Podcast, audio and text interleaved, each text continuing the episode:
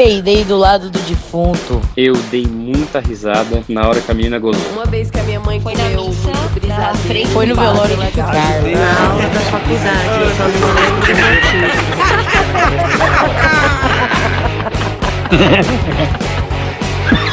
Ah, mas eu ri fazer o quê?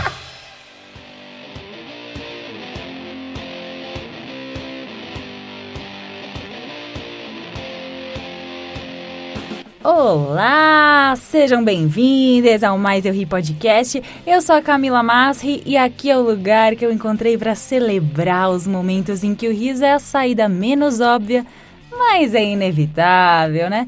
Esse aqui é um episódio especial dedicado ao Dia das Mães, dedicado àquela pessoa que acolhe, que dá colo, conforto, que nutre, que cria, que educa, que ama de forma transcendental, que vive constantemente com o coração fora do corpo em forma de outro ser humano. Ai, que coisa linda! É para as nossas mães. E como não podia deixar de ser, eu vou deixar a minha mames poderosa Gisela Maldonado, vulgo Maldonova, para as pessoas mais próximas, é, contar um pouquinho da nossa história, que tiveram alguns momentos bem constrangedores para nós duas, diga-se de passagem. Bora, mames!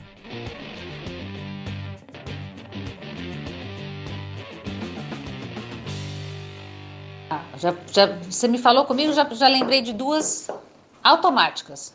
Uma, quando a criança é, fica com aquela coisa de certas curiosidades em relação ao, ao aspecto de, sobre de onde viemos, né? Aí, tava no, não sei se você se lembra, aí eu comprei um livro, que é super recomendado, inclusive é um livro em inglês, mas traduzido para cá, que chama De Onde Viemos. E é um livro para criança, da sua idade, assim, 5 anos. E aí, todo dia à noite eu sentava e lia uma historinha para você, abria o livro, você gostava de ver as figuras, sabe é criança. E aí, é, eu tô sentada com você lá, e eu sento, assim, como se nada tivesse acontecido. Pego o livro, você tava lá prontinha com sua camisolinha e tal. Eu entro embaixo da coberta com você, falo, ah, vamos ler esse livro então. Aí eu comecei, né? E aí aparece a mamãe e o papai pelados no quarto. A diferença da mamãe e do papai. Então, o papai na frente do espelho com o pipi e a mamãe no espelho com o corpo da mamãe. Eu abri aquela página normal. De repente, você não tá olhando no livro, você tá olhando para mim assim com uma cara, com o olhão arregalado. Tipo, a minha mãe está me mostrando foto da mamãe e do papai pelados. Aí você, você me olhou com uma cara, minha filha, que eu simplesmente caí no riso, não consegui manter a moral, não consegui manter o momento educativo importante na, na, na, na vida da minha filha e eu rachei de rir descontroladamente. Aí você também, que você tava, tomou inicialmente aquilo como se fosse um, algo muito pesado que eu estivesse mostrando para você, algo feio. E aí você caiu na risada comigo e a gente tratou daquele momento como se fosse a coisa mais normal do mundo. Mas eu nunca esqueci, porque foi engraçadíssimo, engraçadíssimo. Pra, na mesma linha, o essa era um pouquinho maior. Não sei o que, que você tinha assistido. Bom, a gente entra no elevador, você me vem com essa. Mãe, foi oi, filha. Por que que o papai e a mamãe, quando estão embaixo da coberta, sacodem? Aí eu falei, meu Deus do céu, eu tenho cinco andares para responder. Eu preciso dar uma resposta, porque a gente sempre tem que responder a criança. Aí eu falei, ah, porque é gostoso. Bom, aí me senti ridícula. E você não me perguntou mais nada, porque a criança não nem sabe porque está perguntando aquilo. A criança se satisfaz, mas eu fiquei com aquilo o dia inteiro. Falei, não. Olha a resposta que eu dei para minha filha. Que coisa mais ridícula, que obsceno. Aí eu falei, não, preciso dar uma resposta melhor. Aí, mas eu elaborei, né? No final do dia, eu falei, ai, filha, aquela hora a gente estava descendo no elevador, não consegui completar. É porque assim, quando o papai, quando entra a, a sementinha do, do papai na mamãe para fazer a criança, que vai encontrar o ovinho da mamãe, é, quando eles sacodem, ajuda o ovinho do papai encontrar o ovinho da mamãe. Aí você olhou para mim e falou assim: Ah, é, é, é mesmo. E pronto, ficou satisfeita. Mas eu, é assim, foi traumático, mas ao mesmo tempo muito engraçado, inesquecível. Veja bem, educação sexual já rolando solta nos primórdios dos anos 90. ai, ai. Essa última eu morro de rir toda vez que ela me conta, gente, porque essas histórias de mães que respondem a perguntas constrangedoras das crianças é muito interessante para mim. Porque a criança não tá nem aí, né? Que nem ela mesma falou. A criança só quer uma resposta, pode ser qualquer uma, que ela vai aceitar. Mas as mães e os pais ficam muito constrangidos, porque eles têm uma noção do que é tabu. Mas as crianças não têm ainda, né? Apesar de que a partir de uns 3, 4 anos, é, as crianças já começam a ter mais consciência do próprio corpo e do corpo dos outros e começam a desenvolver o pudor. E tratar o sexo como uma coisa natural dentro de casa aqui no Brasil não é fácil. Primeiro, porque cada família tem que encontrar a melhor forma de abordar o assunto dentro da própria família, né? Que essa educação sexual começa dentro de casa. Segundo, porque a criação dos pais de jovens de hoje, que é a nossa geração, a minha geração, foi bem diferente da que o mundo atual pede, né? E a dos nossos pais, então, nossa, pior ainda. É muito diferente. Mas Há uma coisa que é consenso entre os especialistas, que é a conversa deveria começar dentro de casa mesmo, apesar desse tema ainda costumar ser tratado como tabu. E a educação sexual serve para ensinar, para esclarecer algumas questões relacionadas ao sexo, é para evitar a violência sexual contra crianças e adolescentes que, pasmem, na maioria das vezes acontece dentro de casa. Então eles precisam crescer com instrumentos para poder detectar isso, além de ferramentas para prevenirem DSTs e para que as crianças e adolescentes conheçam o próprio corpo e a própria sexualidade. Na minha opinião, e de muitos especialistas, né, a educação sexual deve começar cedo e ter abordagens diferentes de acordo com a faixa etária, porque eu tinha uma curiosidade, que nem minha mãe falou, com 5 anos e tive outras com 10 e outras diferentes com 15, com 17. Inclusive, tem adultos hoje que não têm uma relação boa com o próprio corpo, com a própria sexualidade e com o sexo, porque não tiveram essa educação é, no momento em que precisavam, né? Então, para que as crianças e adolescentes cresçam com maior autonomia e maior autoconhecimento, a educação sexual devia focar, na minha opinião, na construção do respeito pelo corpo e pela sexualidade próprias e dos outros. E inclui lições sobre consenso, sobre DSTs e. Prazer. Sim, solta a musiquinha da controvérsia que eu tô sentindo.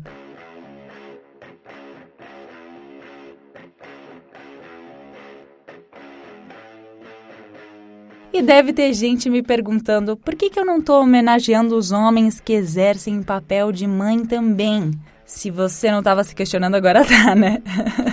É, bom, é que recentemente eu assisti um episódio de uma série na Netflix chamada Explained, que aliás é uma série ótima que explica, como o próprio nome Explained diz, ela explica sobre muitos temas diferentes e um episódio que me marcou muito é, a semana passada foi sobre por que as mulheres ganham menos. Teve um ponto específico que ficou martelando na minha cabeça principalmente porque está chegando o Dia das Mães. Esse episódio ele parte da premissa que as mulheres ganham menos, sim, porque são mulheres e o sexismo e a misoginia existem, mas essa discrepância enorme se dá principalmente para as mães.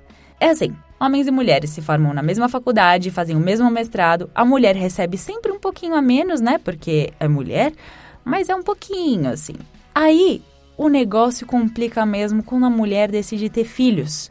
Porque o homem, que também escolheu ter filhos, ele continua estudando, trabalhando a mesma quantidade de horas, indo a churrascos, eventos da empresa e tem mais chances de ser promovido. E a mulher, em oposição direta a isso, se sente na obrigação de diminuir a carga horária, não vai a eventos, nega as viagens de trabalho para cuidar da criança, para não ficar longe dos filhos, e num período de 10 anos, o espaço entre essas duas pessoas se torna um espaço sideral. E Tifon Home Socorro. E o que eu fiquei pensando é que tem um contrassenso terrível sobre isso aqui no Brasil, porque ao mesmo tempo em que se venera publicamente a mãe, né, sociedades latinas colocam a mãe num pedestal porque são cristãs, enfim. No Dia das Mães, todo mundo compra presente para a mãe, enche as mídias sociais de fotos com as mães e há, ao mesmo tempo, essa desvalorização velada da mãe quando se trata da figura da mãe como mulher, independente do filho, como se a mulher a partir do momento em que ela se torna mãe, fosse definida apenas pela maternidade, ou seja, ela deixou de ser mulher para ser mãe, o que não acontece com os homens. É o famoso Com quem você deixou seu filho? que não perguntam para o pai quando o pai está sem a criança, mas que perguntam para a mãe. E tantas outras mil bizarrices que acontecem com a mulher que é mãe. Mas, bom, como que chegou no Brasil essa coisa do Dia das Mães? As primeiras divindades que se tem registro, até hoje inclusive, eram femininas e demorou muito para que se instaurasse essa divindade masculina. E elas eram principalmente veneradas pela fertilidade, pela possibilidade de criação, ou seja, se elas criaram vidas, elas também poderiam ter criado o mundo. Mas claro que o Dia das Mães, como a gente conhece hoje, não tem nada a ver com esse aspecto divino, né? Aliás, nada mesmo. Assim, tipo, zero. Ele foi transformado é, numa data bem comercial. Onde será que ele foi transformado nessa data tão, tão comercial, em que pessoas exploram maravilhosamente, os vendedores de flores ganham rios de dinheiro? Aonde que foi isso? Berço do capitalismo selvagem? Os Estados Unidos, né? Isso foi instaurado no fim do século XIX lá nos Estados Unidos e aí essa data foi oficializada no Brasil em 1932 pelo Getúlio Vargas. Por quê? Porque a mulherada nessa época estava em alta, porque foi mais ou menos nessa época que a gente começou a ter direito a voto. Então, claro que político inteligente que pensa vai querer agradar as mulheres para ganhar um voto, né? 50% da população, não é mesmo?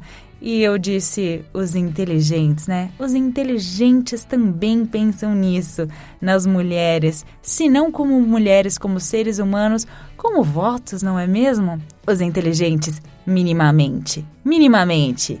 Oh, meu Deus. Mas na prática, essa data pegou mesmo. Na época do regime militar, porque o Brasil começou a importar tudo que vinha dos Estados Unidos. Não é que nem hoje, né? Que a gente só importa de lá o Instagram, o capitalismo selvagem, sedentarismo, estresse, ansiedade, esquema de pirâmide, consumismo, fascismo, a curva de crescimento de contágio do coronavírus, só essas coisinhas de nada, né? Bem diferente, não é mesmo? Queria só falar uma curiosidade para vocês. Nessa época do regime militar, aconteciam alguns encontros de bordados entre mulheres nas paróquias das periferias da Zona Sul de São Paulo, que lá se formou um dos maiores movimentos populares contra a ditadura no Brasil, gente. Eu não tinha a menor ideia que isso tinha acontecido, mas dando uma pesquisada sobre o Dia das Mães, eu acabei descobrindo isso.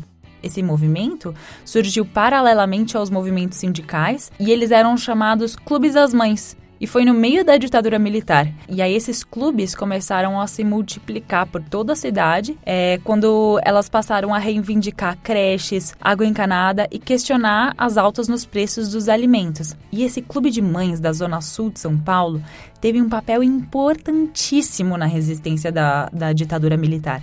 E, na, e, obviamente, na luta das mulheres por melhores condições de vida para suas famílias. E é uma loucura essa característica que é bem forte da figura da mãe, né? A que luta sempre, exaustivamente. A figura da leoa que caça, que protege a prole, custe o que custar. E o homem, na relação de pai, como é que fica o estereótipo, né? Na maior parte das vezes é o que foi comprar cigarro e não voltou, é o que é elogiado toda vez que fica com os filhos e arruma a casa, coisa que a mãe faz todos os dias, né? E o estereótipo do pai é, para mim, é como se fosse a tia, tio, né? Cansou de brincar? Devolve pra mãe. Só é assim porque o patriarcado é instituído, enraizado. É um mecanismo invisível que prensa as mulheres, que coloca o homem nessa posição de provedor e a mulher nesse estado de subjugação.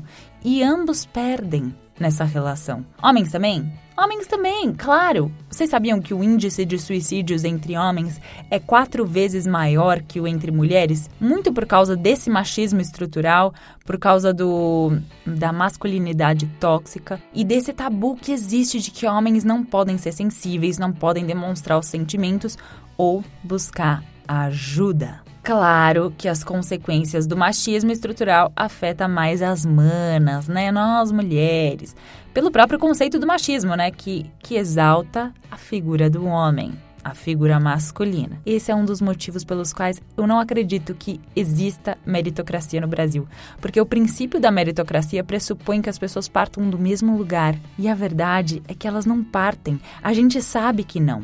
Eu vou deixar nas referências um TED bem legal que fala sobre isso. Existe o machismo estrutural, que é enraizado, que é instituído, que é um mecanismo invisível que coloca as mulheres nesse lugar da mãe, da cuidadora, né? Nós somos criadas para sermos essas mães que cuidam, que zelam pela casa, pelos, pelo lar, pelos filhos, né? É, Existe o termo dona de casa, mas não existe o dono de casa, né? É o homem da casa. Você percebe que não é a mulher da casa, é o homem da casa. É sempre o homem em, em evidência, né? E pessoa querida, quem são as nossas mães? São essas pessoas, claro, que nos trouxeram para o mundo, mas também são aquelas que defenderam os nossos direitos, que lutaram e lutam pela gente. Então, por que, que a gente não retribui esse favor? Ah, mas tem uma recompensa para as mães, né? Receber flores e bombons uma vez por ano. Ai, que coisa linda! Receber flores e chocolate uma vez por ano, né? Afinal, o Dia das Mães é a segunda data mais importante para o comércio brasileiro, perdendo apenas para o Natal. Movimenta a economia, né? Olha que coisa maravilhosa. Ó, oh, psiu, psiu. Vou te contar um segredo, hein? Se todas as pessoas independente da sexualidade, olharem atentamente para esse problema e batalharem pelo direito das mães que todos amam tanto, esses problemas vão embora. O machismo estrutural perde força. Shhh. E aí, todo mundo sai ganhando. Isso depende de todos. Não é só uma causa feminina. Não é só da mulher o problema. Então, já que esse dia existe, que a gente consiga usar esse dia para conscientizar amigos, familiares, para a gente conversar abertamente sobre esse problema, para a gente fazer a nossa parte. Porque Dia das Mães vai ser mesmo quando pais e mães tiverem licença maternidade e paternidade com o mesmo período, e quando o sexismo e o machismo forem comprar cigarro e nunca mais voltarem. Obrigada, gente, por me ouvir. Obrigada pelas mães que ajudaram a construir a nossa realidade. E obrigada, mães. Todo dia é dia das mães. Eu sou a Camila Masri. Muito obrigada por me escutar mais uma vez. Até semana que vem. É nóis!